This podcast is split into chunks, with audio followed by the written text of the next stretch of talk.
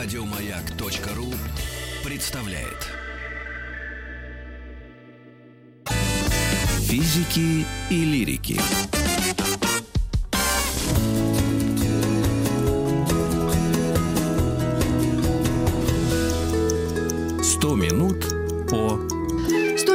О Китае. Сегодня мы продолжаем наш разговор об этой стране. Алексей Александрович Маслов, доктор исторических наук, профессор Высшей школы экономики у нас в гостях. Философия и религия – это узкая, ну, насколько мы можем это взять за, и охватить за час, тема. Э, с территориальной целостностью э, Китая мы так и ничего не поняли вчера со, со спикером, которого мы безмерно уважаем и ценим, но придется еще гуглить, я так поняла. Для этого все и было сделано, я так понимаю. Да, но вот что касается философии и религии, мы чуть-чуть в самом конце предыдущей программы затронули это, э, что это не религия как таковая, это скорее философские направления, и, э, в общем, хотелось бы в этом хоть попробовать начать разбираться. Да, вы знаете, все, все, во-первых, все правильно, как говорится, соглашусь с предыдущим оратором, вот в какой части. Э, наше европейское сознание, оно привыкло, привыкло к тому, что религия, она э, структурно очень проста. Грубо говоря, есть какая-то основная книга, Библия, Коран, которую надо читать. Тора, да. Тора, да, то есть которую надо как минимум читать. Э, есть люди, которые ее трактуют и рассказывают, что из нее надо извлекать. Это священнослужители, это э, различные теософы э, и так далее. Э, ну и самое главное, что есть некие заведения, церкви, храмы, молельные дома, э, мечети, куда можно прийти, помолиться, еще взять какой-то кусочек святости домой, святую воду. Да. Э, И самое главное, у вас к тому же еще есть предписание, что есть, что не есть, когда поститься. Ну, какой-то свод правил Да. поведения и чуть ли не заповедей. Ну, собственно, правильно, это заповедь. Вот э, мы живем в этом конструктиве. Это как конструкт возник. Э, и мы прекрасно себе понимаем, что, конечно, есть религии как социальный институт, э, там, РПЦ социальный институт, есть вера личная, но самое главное, вот это очень важно для, для всех, для нас, для европейцев, что у нас внутри живет какой-то внутренний наставник, ментор, э, кто-то его называет Богом, кто-то называет там кем Аллахом, с которым мы советуемся, правильно или неправильно мы поступаем. То есть у нас такое некое персональное отношение. И вот если мы считаем, что есть религия, значит, есть вот все эти э, компоненты. В Китае все по-другому, как, в общем, и, и принято. Самое главное, все по-другому практически во всей Азии, потому что Китай задал матрицу, э, где, во-первых, э, то, что мы называем религией, чаще всего это домашняя религия. Это э, разные духи очага э, и на китайском алтаре, причем в любом доме, не только э, в каком-то очень деревенском, но и в современном стоят обычно три фигурки. Это э, божество, называется Фулушень. Фу – это божество счастья, обычно э, с Или- ребен- Это д- три фигурки. А, а кого фи- фигурки? Э, Котик это- с лапкой? Нет, нет, нет, это такие э, э, фигуры людей, чиновников, А. на самом деле. То есть они вполне такие благообразные. Ага. Не, не какие-то совсем монстры. То есть, если вы посмотрите, вы не поймете, что это духи. А у одного на руках это ребенок, это дух э, м, достатка в доме, достаток в доме это дети. Э, Это э, дух счастья, обычно с де- с денежкой он стоит. И Шень – это дух э, божества долголетия, который тоже стоит на, вот, на этом, на алтаре. Ну или на комоде. А, собственно, алтарь есть кому-то, чаще Ага. всего, да. Э, Там же располагаются и табличка с именами предков, умерших, там, отца, деда, прадеда. Обычно до четвертого колена четыре таблички стоят, потому что пятое поколение э, духов утрачивает связь вот с этим миром, и вы уже не можете с ним общаться. Э, В этом случае пятая табличка снимается с алтаря или просто со столика, кладется в специальный ящик под столом, все, вот как бы он уступает место новым. Это э, то, во что китайцы верят. И Э, как долго они в это верят? Они верят в это практически со второго тысячелетия нашей эры, естественно, со всеми разными вариациями. И, и, э, когда наступает, например, китайский Новый год, который, напомню, приближается у нас 24 25 числа, э, китайцы как раз собираются перед этим домашним алтарем. Он сейчас по-разному выглядит, это не обязательно такой роскошный алтарь, все-таки люди уже живут, живут в современных домах, э, едят, пьют и уговаривают духов, которые там живут, чтобы сейчас они поднялись на небо и рассказали Верховному Божеству, что, Китай, что эта семья жила хорошо, не нарушала никаких правил, тогда через, в следующей итерации пришлют новых духов, которые будут хорошо защищать эту семью. А если пришлют плохих духов, то семья будет плохо защищена, потому что они плохо вели себя. Там ругались, например, плохо кормили детей, плохо молились предкам. Вот это э, такая семейная религия. И можно спросить, хорошо, а ш, вот во что конкретно, что во что они верят? Мгм. Что они читают, что они соблюдают? Да ничего они не читают. Нет никакой э, единой книги. И вот эти авраамические религии, к которым мы привыкли, что э, типа читайте Библию, там все сказано. В Китае такого нету. И вот сейчас мы переходим к другому большому куску. Э, во всех учебниках, особенно российских, сказано, что в Китае три религии. Даосизм. Даосизм, буддизм и конфуцианство. Конфуцианство. Это абсолютно неправильно. Так. А, э, То есть, конечно, вам профессиональный китаист э, не скажет про это, но часто религиоведы или просто историки говорят, вот в Китае есть три религии, в Китае даже была такая формулировка, три религии объединяются воедино.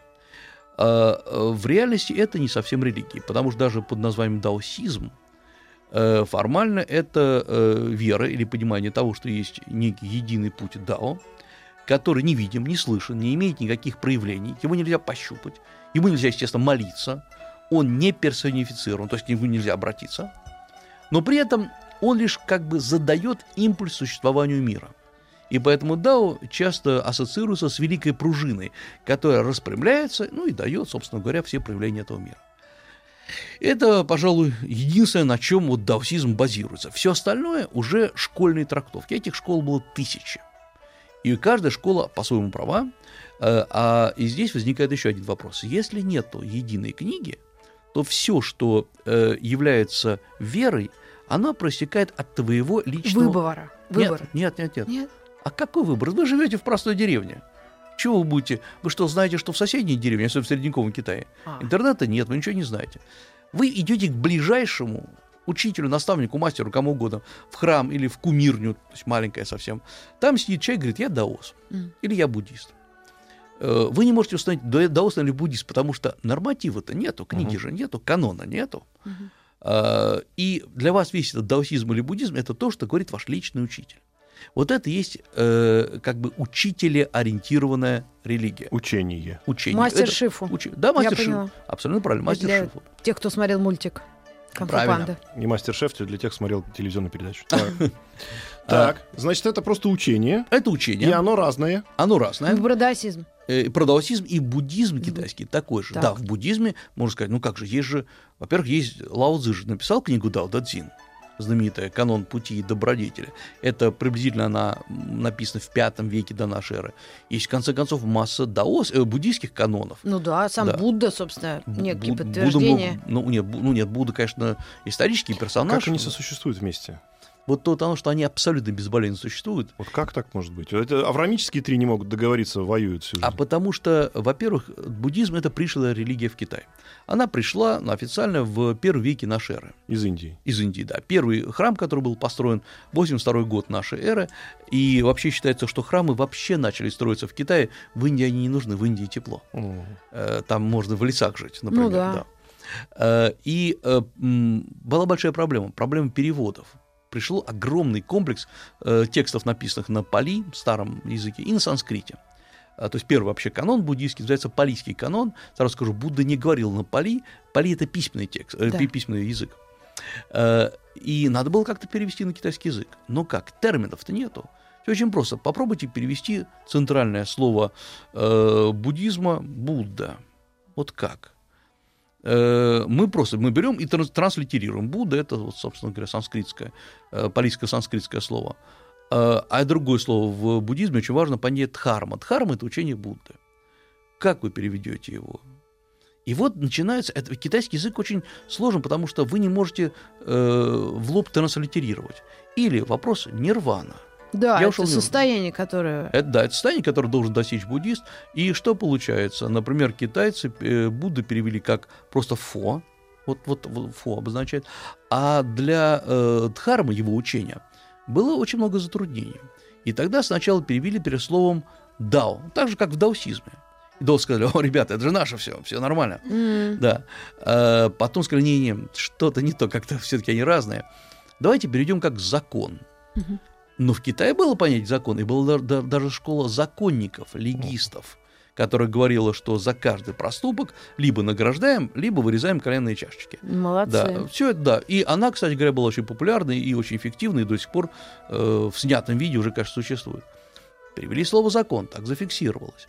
Но тут же началось, э, началось понятие, э, вот тот, тот, же, тот же самый вопрос нирвана. Нирвана, дословно, это полное угасание. Вот если формально его перевести э, с древнего... Растворение. Растворение. Нет, именно угасание. То есть вы отключаете себя от проявлений этого мира. От источника питания. Да. Да, и, Энергетического. и вот главный момент для э, индийских буддистов, то есть для школы Тхеравады, то есть первичной традиции, э, заключался в том, что вы должны прекратить проявление жизни. А, э, то Вот. есть сесть и сидеть. Э, И желательно потом тихо умереть, чтобы ваше тело осталось, а дух освободился. Мгм. Э, да, там перерождение начинается. В Китае, Китай по-другому устроен. Китай культ семьи. В Китае масса, ну, дети это хорошо. Есть конфуцианство, где культ детей вообще во, в главу угла положен. Тут еще буддисты приходят, говорят, не то, что детей не надо, вы должны из семьи уйти. Мгм. По-китайски э, монах называется ушедший семьи, чхудя. Это, это серьезное нравственное столкновение. Э, И буддисты первые рассматривались в Китае просто как такие террористы, которые говорят, вы знаете, все, все неправильно, надо уходить из семьи, надо прекращать проявление жизни. А он только женился. Мгм. А, да, и э, кто-то уходил, э, кто-то бросал семью, но э, получилась такая история. Э, постепенно и даосизм, и буддизм, и конфуцианство нач- за счет общих терминов, общего культурного пространства начали не воевать, а сливаться воедино. И это видно хорошо, если вы возьмете, например, текст, скажем, 12 века нашей эры. А давайте возьмем. Мгм. А давайте возьмем. Э, Вы, если вам не скажут, что это даосский или буддийский текст, вы никогда не поймете, к какой школе он принадлежит. Потому что в равной степени э, в даосском тексте может использоваться слово Будда, Нирвана, э, может, может говорить буддийскими терминами, что эм, э, жизнь есть страдание, это основное буддийское, э, Мгм. буддийское понимание. В сансаре крутишься, крутишься, пока в нирвану не выйдешь. Э, да, потому что буддизм говорит, что жизнь Пока есть страдание. Да. Не выйдешь. Сансара — это страдание. С- Да, э, сансара круг, да, колесо. Но главное, буддизм провозглашал, что э, есть... э, почему страдание? Это очень важно понять. Что страдание э, зависит от того, э, оно начинается с того, что вы слишком привязаны к проявлениям этой жизни. Вам хочется ее постоянно воспроизводить. И страдание это что такое? Сейчас говорят, ну что это за ерунда? Нет, например, в буддизм рассматривают, например, страдание от достижения того, к чему вы стремились, но получилось не то. Ну, хотели вы быть большим начальником этой жизни, хотели, хотели, вы А достигли. вы зам. Нет, нет, вы стали начальником. Но, оказывается, надо работать много. А. Надо раньше вставать и позже, Семью не ложиться. видишь, опять Да. же. И человек думает, вот, вот вам страдание начинается. Есть страдание от боязни болезни. Вот мы все знаем, что мы будем стариться, и болеть и в конце концов умрем, э, но можно даже страдать от мысли об этом. То Ужас. есть есть масса видов страданий. И буддизм, э, что китайский, что индийский, говорит очень простую вещь. Ребята, на самом деле все страдания вызываются состоянием вашего сознания. Поэтому... Это они поняли 2000 лет назад. Они поняли даже, ну да, форму две, две с половиной тысячи лет назад. Так. Поэтому третья благородная истина буддизма, она э, очень. Она говорит, есть выход из этого страдания, это не бесконечно. И э, вот четвертая благородная истина буддизма говорит о том, что есть восемь способов, называется восьмеричный путь, как надо двигаться, э, правильное э, мышление, правильная медитация, правильный э, образ жизни, правильная гигиена тела и так далее. И вот если в, в Индии таким главным персонажем индийского буддизма был иссушенный, изможденный архат, то есть ученик Будды, и вы их наверняка видели на картинках, Мгм. такой абсолютно ссохшийся, как, как скелет, как костяк вот этот э, В архат. позе лотоса В позе лотоса, да. Э, обычно с таким потухшим взглядом, ну, конечно, величие своим духом. Э, то есть главная задача архата – достичь нирваны, Мгм. отключить свое тело и забыть о страданиях. В Китае появляется другой персонаж, и вы тоже увидели. Радостный, веселый, толстый Будда Майтрея, или С Милефо, пузиком. с пузиком, да. Э, Потому что он говорит о том, что можно достичь просветления здесь и сейчас. Более того, задача главная заключается не в том, чтобы уйти самому из этой жизни, а чтобы, достигнув определенного уровня развития сознания, остаться в ней и помогать другим людям. То есть такое коллективное сознание, очень близкое вообще к китайскому сознанию. Мгм. И формально э, нирвана это все, это вы ушли из этой жизни, вас нету.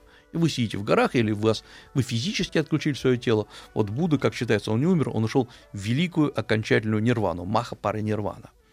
А, э, но при этом вы можете специально как бы не дойти э, до верхней точки, остаться на уровне бодисаттвы э, и э, помогать, продолжать помогать другим людям.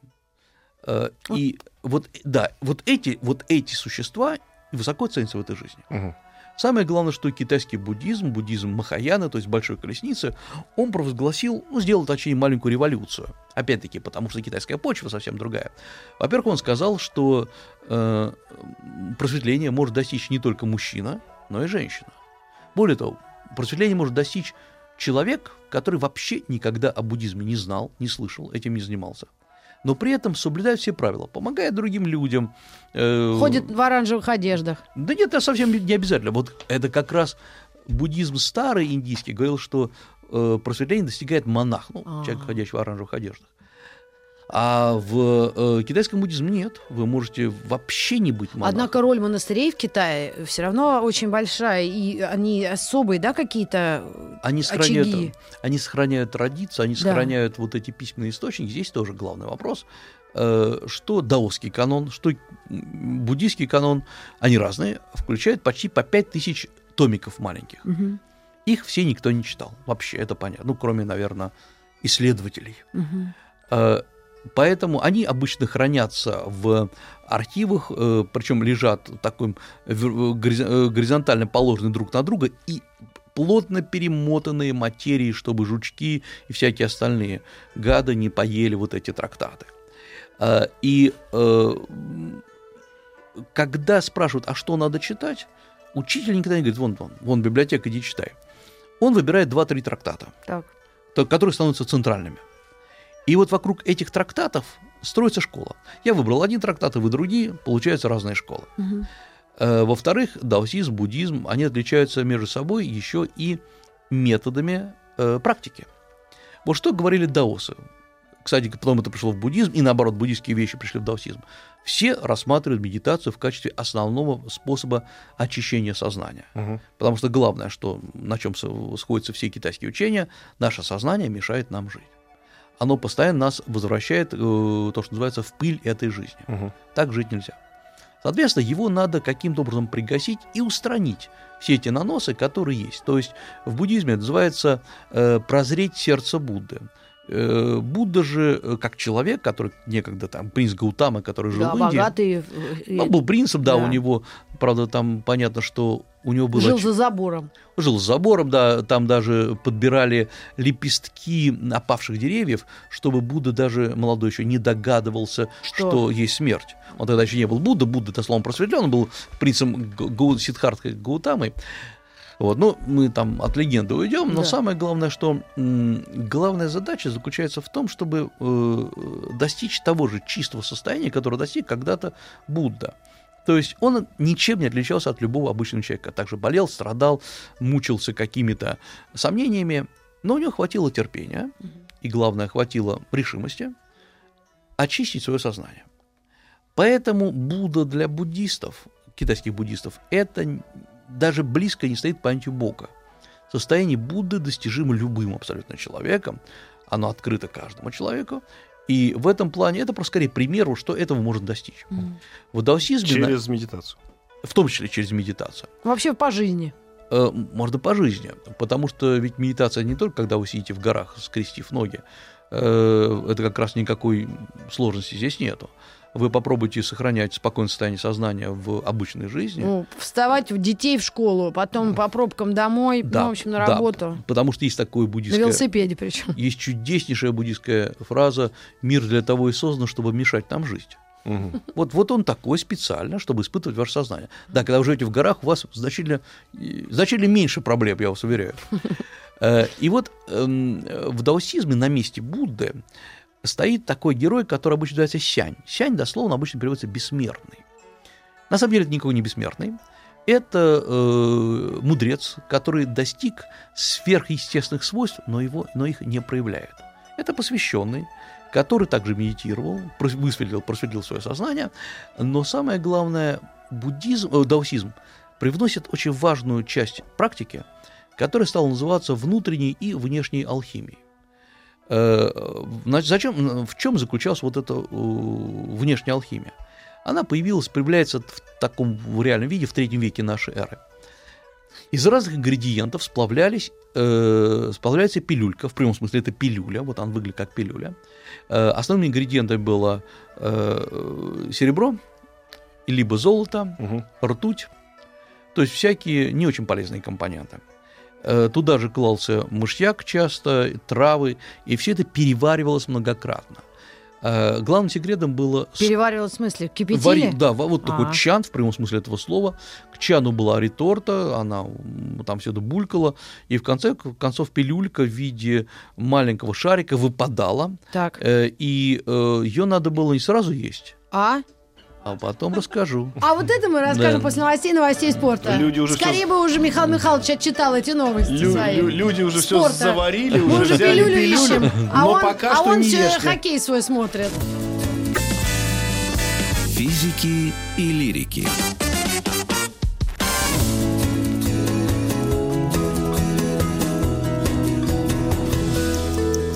Сто минут по 100 минут о Китае, философия и религия Китая. Алексей Александрович сказал, что мы сделали таблетку Нет. из... Мы варили Пилюлю. пока Мы, разные... мы пилюлю. Мы, мы- мы варили пилюлю. Значит, ну, во-первых, самая главная э, задача, Пилюля не из хороших ингредиентов. она из лучших ингредиентов, но не всегда позитивно сказана на организме. То есть я скажу, не надо самим этим заниматься. Я, к сожалению, знаю Не некоторых, повторяйте это дома. да, Да. энтузиастов, да, которые пытаются повторить это Вот дома. Уитни Хьюстон среди них. Значит, да, давайте просто сразу поймем. У нас есть в России даже группы даосов. Э, Нет, ничего в этом в даосизм чудесное. Не запрещенные. Не запрещен, нет, это чудесное учение. Но поскольку эти даосы изучают, э, пытаются сами индуцировать в себе даосизм, надо честно признаться, пилю- прием пилюли бессмертия ведет к физической смерти человека. Так. Все, вот давайте, и, и это все понятно. Это не Поэтому- то, что даже наушники AirPod проглотить.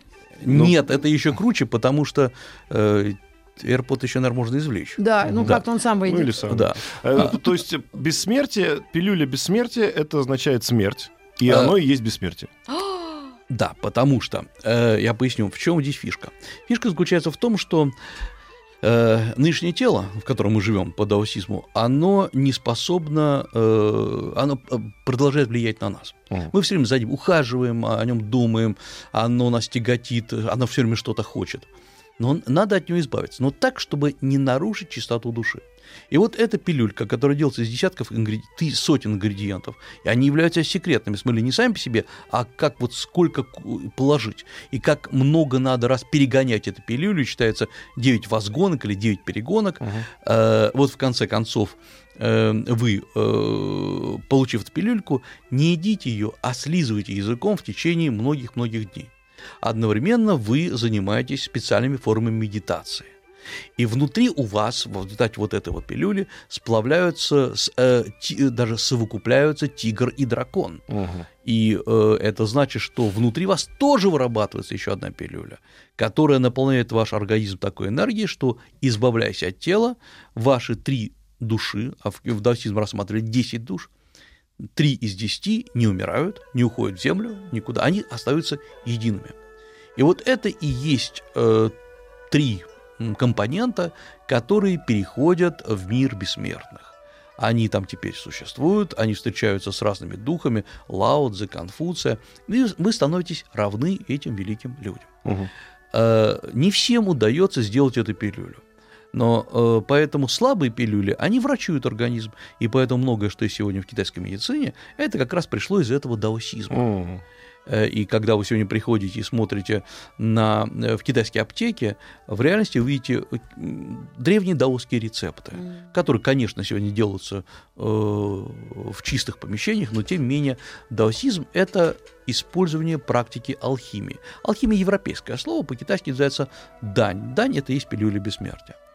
Вы можете это делать как путем сплавления ингредиентов, но можете делать и э, просто путем без, без приема всяких средств внутри себя, э, за счет того, что вы между собой сплавляете две субстанции – энергию ци, воздух, и энергию дзинь, ваше семя, которое и образует эту пилюлю. Угу. Вот как во внешнем мире это э, ртуть и, соответственно, э, серебро или золото, внутри вас это ти и дин.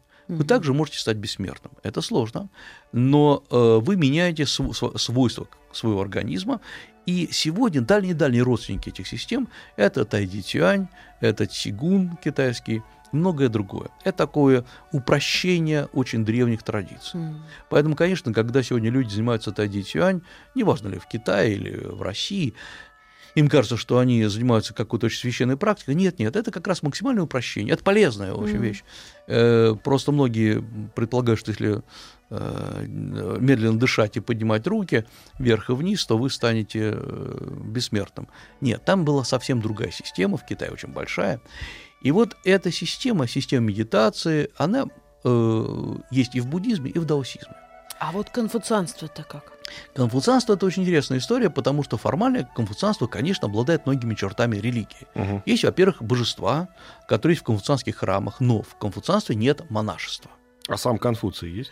Конфуций есть, безусловно, он был, он суще... Будет существовал, быть.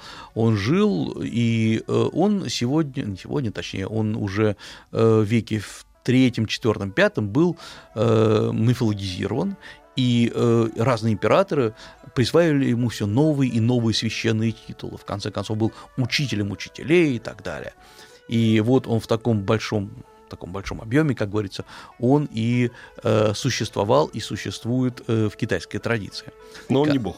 Он не бог, он дух. То есть сегодня то, с кем мы общаемся, тот, с кем мы общаемся, это дух Конфуция. Э, к нему можно обратиться, но на самом деле Конфуций, его признают, конечно, все, но он не является всекитайским божеством. То есть это тоже парадокс, то, что э, в Китае нет единого всекитайского божества. И более эффективны духи местности. Почему так получается? А это тоже объяснимо. Понимаете, все, кто населяет загробный мир, скажем так, или мир потусторонний, это духи тех людей, которые когда-то здесь жили. Никаких других там нету. Угу. Там где-то обитает в параллельной реальности и дух Будды, Лао Цзы, Конфуция, других. К ним, до них очень сложно достучаться. Поэтому лучше всего молиться вашим родственникам, которые вас оберегают сверху. Лучше всего э, обращаться, например, к великим духам, э, к великим людям вашего уезда, вашей провинции. То есть так, чтобы это вот как-то было... А величие-то да. что обеспечивает? Богатство и здоровье? Как ни странно, нет. Вот, например, в Китае было долгое время поклонение могилам э, антисоциальных личностей, например, бандитам, э, проституткам, э, жестоким военачальникам. И казалось бы, зачем? Угу. А потому что считается, что мы же поклоняемся не реальным поступкам человека, а его энергетике. Это тоже, кстати говоря, пришло в наше, в наше европейское сознание из христианства, что мы абсолютизируем поступок человека. Взаимопомощь, поддержка, там, братство и так далее. А в Китае очень важна энергетика. Грубо говоря, если был могучий воин, который положил на поле брани своей жестокостью и умением сотни людей – ну, это хороший защитник, лучше с ним договориться, чем с ним воевать. С его духом. С его духом, да. Если э, женщина соблазнила сотни мужчин и была приятна им, э, ну чего, значит, в ней есть что-то такое, зачем надо договариваться. Вот это крайне важные моменты, но есть еще одна вещь, вот если уж переходить на женских божеств. В Китае очень много женских божеств. И, например, китайское божество милосердия – это богиня Авала Киташвара или по-китайски Гуанынь со многими руками, тоже очень известное изображение. Mm-hmm. Конечно, это пришло изначально из Индии, но парадокс в том, что у всех этих э, китайских богинь мы не встречаем мужа. То есть они как бы женщины, которые существуют сами по себе. Угу. Есть китайское божество древнее Сиванму, дословно матушка Запада или матушка Запада, поскольку на Западе в китайских представлениях располагается некая райская земля. Э, это древнее божество, пришедшее из какой-то очень архаической традиции. Ее изображали раньше в виде полуживотного, получеловека, потом ее изображали просто в виде э, человека. Она, э, например, э, у нее мужа нет, но зато она во многих трактат, трактатах наставляет мужчин в сексуальных практиках. Mm.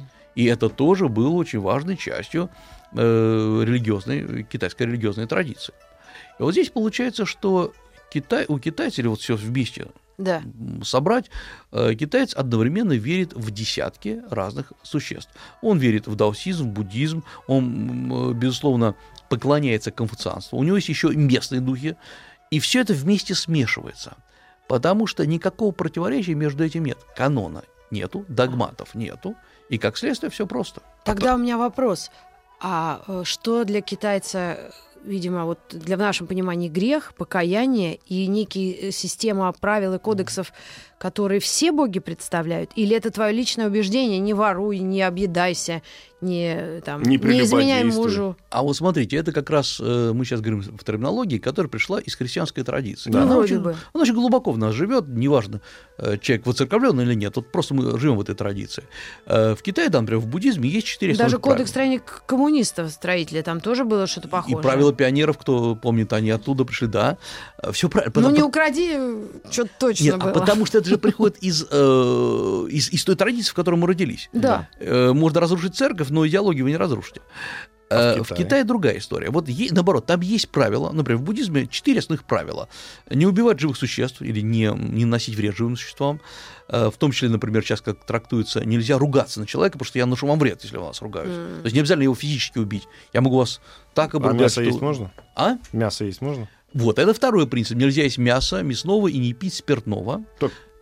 А Вот. Это нам Да. не подходит, поэтому в Чудовищно, Византию да. поехали. Ты Э, думаешь? Идем третье, это нельзя принимать, ну, обычно говорится, одурманивающие вещества, ну, это наркотики и все остальное. Почему в буддизме нельзя курить? Вот потому что он дурманивает. Мгм. Нельзя быть двуязычным, то есть говорить одному человеку одно, другому другому, то есть обманывать. Лгать. Лгать, да. Лицемерить. Лгать и лицемерить, да. И нельзя воровать. Вот, например, сегодня буддисты резко выступают против плагиата. Воровать нельзя. То есть воровать это не только ута- утащить у кого-то из кармана. Нельзя воровать идеи и так далее. Соблюдают ли все буддисты эти законы? Что будет, если они не соблюдают? А ничего не бывает. Мгм. Потому что, во-первых, э, я знаю массу буддистов, вполне просветленных э, людей. э, м, Они время от времени едят, ну, если не мясо, то рыбу едят, формально ее нельзя есть. Э, Про прелюбодействуют они или это я не, не в курсе. Но, э, в общем, э, правила не всегда жестко соблюдаются. Как они коррелируют с современной наукой? И тогда нельзя убивать э, бактерии туберкулеза в организме. Да, но это известная история, когда в буддизме запрещено было обрабатывать землю, потому что вы все время за- заденете какого-то червячка, да, и не случайно... Так а что же они ели? Финики? Нет, вообще они ели, едят дофу, вот это соевый творог тофу, А, финики тоже ели, е- рис и так далее, травы собирали. Но это сейчас мы понимаем, что как вот ты не... Так, не- так нельзя было пахать, и что? Э, Только, ну, во-первых, приносили люди э, к монастырю съестные припасы. те люди, которые те не верили в то, что можно пахать. На чем жил монастырь, я поясню. Монастырю выдавали земли всегда большие. Монахи их не обрабатывали, они давали их в субаренду, как мы сегодня сказали, колхозникам. Мгм. Колхозники, да, приносили, ну, естественно, крестьяне приносили им плоды земли. Они их ели. Э, э, Поэтому, э, в принципе, конечно, причем крестьяне тоже были буддистами, просто не монахами. У монаха много запретов, по китайским стандартам около 300 запретов. Еще послушник, у него только 10 запретов. Ну, например, один из запретов – это нельзя спать на мягкой кровати, на удобной кровати. Еще один запрет – нельзя использовать одурманивающие запахи. Ну, духами нельзя пользоваться Мгм. и так далее. Дезодоранты. Да. Э, Ну, ты, э, а есть... это у нас и тоже половина буддистов в метро ездит. Так, А э, для того, чтобы сказать, вот бить себя в кулаком в грудь, говорить, я буддист, надо вот соблюдать четыре запрета, о которых я вам и сказал. Но э, поскольку никакого наказания за это не предусматривается, все их нарушали. Если вы живете в монастыре и жили в монастыре, да, конечно, вас, вас накажут, если вы, не дай бог, там птичку съедите. Но э, это внутримонастырские запреты. При этом монастыри в Китае были очень мягкими и такими гибкими. Вот, например, даосские монастыри, которые тоже были, у которых были жесткие запреты. Туда уходили часто с семьями, жили семьей, э, объявляли себя монахами. Э, Были случаи, когда, например, в восьмом веке такие светские дамы уходили в монастырь с любовниками. Э, Ну, так, чтобы никто не мешал особо. ну а шаолинь, вот эти практики, борьба. Это, это поздняя история, потому что Шаолинь был точно таким же монастырем, как и все остальные. Он возник в пятом веке нашей эры. просто. Да, 495 год нашей эры. Э, И э, в реальности можем отследить вот эти все практики века с 13 Это уже, напомню, 13 век, это уже монголы пришли и ушли э, в Китай. Вот, э, Они им не насаждали другие религии или даже вообще и какую-либо Монголы религию? поддерживали любые религии. Вообще никто никакие китайские религии, за редким исключением, не разрушал. Китайцы время от времени сами в начальный период закрывали буддизм, потому что казалось пришлая религия. Э, Но и сжигали монастырь. Монастырь, кстати говоря, Шаолинь тоже сжигали несколько раз, он был изначально э, деревянным. Но потом оказалось, что монахов в реальности их очень мало. Ведь что сделал э, китайский и буддизм, кстати говоря, и даосизм? Он вынес вот эти буддийские практики, традиции, образ жизни за пределы монастырских стен. Мгм. Он показал, что монахи это, это не очень важно. Э, В Китае, к тому же, было больше половины так называемых в XII веке м, поддел, поддельных монахов или фальшивых монахов. Человек одевал монашескую одежду, вешал себя на грудь. Лже. Лжемонахи, да, одевал си- на грудь специальную такую кожаную, м, ко- кожаный пропуск, что ли, это формально как бы лицензия, и ходил, побирался, ну, так было проще жить. Поэтому, конечно, по китайским традициям, то, что мы сегодня видим, э, религия европейская, западная, когда она туда пришла, это воспринималось очень сложно. Сейчас вам реклама вернемся. вернемся.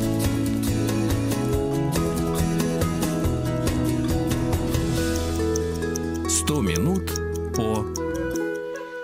А, 100 минут о Китае, о его философии и религии. Алексей Александрович Маслов у нас в гостях. Задавай вопрос. Вопрос у меня такой. Это ж как же получается, что в такой, в общем-то, религиозной стране появился товарищ Цзэдун? И я так понимаю, что то, что он сделал, в итоге тоже не совсем коммунистическая, не совсем партия. То есть там, наверное, все-таки тоже часть религии. Или как? Или А, нет? Нет, значит, здесь еще, на мой взгляд, все хитрее и интереснее. Дело в том, что в Китае не было никогда единой и, самое главное, главной религии. Э, то есть император китайский э, всегда стоял над религией. Так. У не- При нем был какой-нибудь главный даос или главный буддист, ну, которого он, так сказать, при- привечал. Но не было э, никакой единой церкви. Вообще в Китае церкви не было как пирамидальной структуры. Мгм. И в этом плане император был воплощением всей святости, э, всего могущества и, самое главное, всей идеи, которая могла только случиться. Так. И вот личности. э, это культ личности, ну, импера- империя вообще это культ личности. Э, И когда приходит Мао Цзэдун, он берет и без этих же, э, бе- бе- без старых лозунгов, он воспроизводит старую традицию. Он главный. Э, Естественно, при... То есть он император. Он император, конечно, и он э, вел себя как император, манеры были как у, как у императора, потому что святость, она определяется именно тем, как бы, как ведет себя человек. То есть в Китае э, руководитель, лидер, он концентрация всей мудрости, всей благодати, которая может быть. Не у священника, не у патриарха, не у главного буддиста или даоса, которых не было, а именно у императора, у руководителя страны. И даже сегодня товарищ Си Цзиньпин, он тоже ведет, посмотрите, манера неторопливая, э, понимающая улыбка, понимающая, что, ну, Как покровитель. покровительство, да. Он добр и суров одновременно, как, в общем, должен быть император. И в этом плане религия в Китае не играет никакой существенной роли. Если, например, в России, конечно, православие было структура нациообразующим э, фактором, то в Китае не было никакого нациообразующего фактора. И почему Китай так боится религий институционализированных? Потому что он не понимает, что с ними делать. Э, Для Китая, например, очень большая проблема – это ислам у которого есть, понятно, своя традиция, свои школы, Коран есть, есть э, трактовки Корана и так далее. Для Китая это не очень понятно, что с ними делать, с этими мусульманами, которые, самое главное, постоянно чего-то требуют. Потому что э, в Китае не объединялись люди, то есть религия не была, э, не обладала объединительной функцией. То есть плюс-минус коммунизм им не страшен. Э, ислам страшен коммунизму, конечно, для китайского, причем не с точки зрения идеологии, сколько с точки зрения стабильности страны. Идеология тут работает коммунистическая? Она Там. другая. Она, да, конечно. Значит, Китай, во-первых, конечно, это коммунистическая страна. Вот здесь не надо э, иметь никаких сомнений.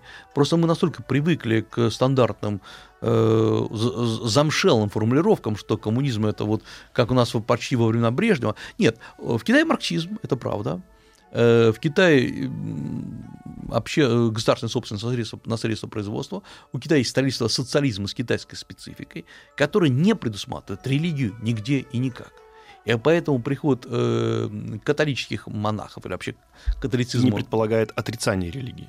э, они разрешены в Китае, можно исповедовать любую религию, но атеизм является основной идеологией Китая. сегодня. Э, но самое главное, что я сколько видел, ну, во-первых, да, партийных чиновников не поощряют заходить в храмы, э, но э, обычный человек, вот он идет мимо храма, он, неважно, пожилой, молодой, очень много молодежи ходит в храмы, зайдут, поставят благовоние перед там, духом или перед Буддой, поставят в огромный чан, уже наполненный пылью и песком, чтобы все это вот так устойчиво стояло, угу. и, поклонившись, идут дальше – идут из буддийского храма в даосский, там, в какой-то местный храм местных божеств. То есть китайцы не заморачиваются над тем, кому и как поклоняться. Для нас это очень сложно понять, потому что нельзя сказать, вы знаете, я православный, на самом деле я католик. Я скажу, нет, нет, старик, ты Определись, да. Определись. Э, вот. А если э, там ты вообще смените религию, это просто сменить в Европе, ну, на Западе, это сменить все. А товарищ Задун был религиозным? Нет, он не был религиозным был атеистом, э, и э, самое главное, но при этом он китайские традиции, в том числе духовно, он знал потрясающе. Он э, рассуждал о духах, рассуждал о... Он знал прекрасно, он вышел из народной среды. И, конечно же, любой китаец сегодня, э, даже по-другому скажу, вы знаете, китайские религии мы на Западе знаем лучше, чем китайцы. Мы их изучаем. Мы очень трепетно к этому относимся. Мы очень любим рассуждать, как инь переходит в ян, сколько раз надо медитировать, как надо дышать, как надо делать пилюлю бессмертия, кто такой правильный и неправильный буддизм. Китайцы настолько толерантны своим сознанием, что никогда этим не заморачиваются. Mm. Если бы они начали бы действительно об этом думать, Китай бы развалился. Китае не было никогда в Средневековье религиозных войн. Европа сотрясалась под ударами религиозных войн. Европа обрушилась, по сути дела. И это было очень важно. Понимаете, когда мы начинали религиозные войны э, по поводу того, двумя или тремя перстами креститься, китайцы, я как-то, там, я читаю, когда лекции в Китае, я рассказываю европейской традиции религии, и им очень сложно объяснить, почему это было так важно потому что у вас может быть два буддийских монастыря, находящиеся друг напротив друга. В одном ритуал производится по одному чину, назовем так, в другом по другому. Немножко, они не сильно отличаются, но вы заметите отличия. И э, никакого, никакой вражды нету. Это и тот, и другой, например, там Чань буддийский монастырь. Вот поскольку религия не раздергивала Китай, Китай был очень устойчив. Это не единственный фактор, там были другие факторы, экономические, социальные, но для Китая это был очень важный момент. Религия – это скорее пространство духовного. Вот там живут духи, э, император все равно главный, он ими правит. И поэтому, когда, я знаю, очень много проблем возникает, когда европейцы, в том числе русские, приезжают в Китай, говорят, я хочу прожить в монастыре, объясните мне, что читать, как, что. А китайцы так не привыкли. Китайцы говорят, слушай, ну вот у тебя место, садись, сиди, медитируй. Как? Неважно, вот видишь, как мы медитируем, ты так же. Мы же привыкли, что там дадут инструкцию. Инструкцию, да. Инструкцию общения с Богом. И по ней отклонение от инструкции означает богоставленность, угу. грубо говоря. Нет, в Китае такого нет. Эм, в этом как раз и сложность изучения этой традиции.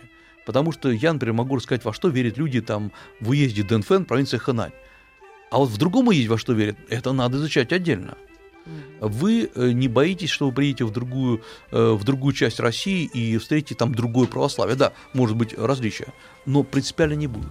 Вот то же самое главное, китайская религия не раздирала страну на части.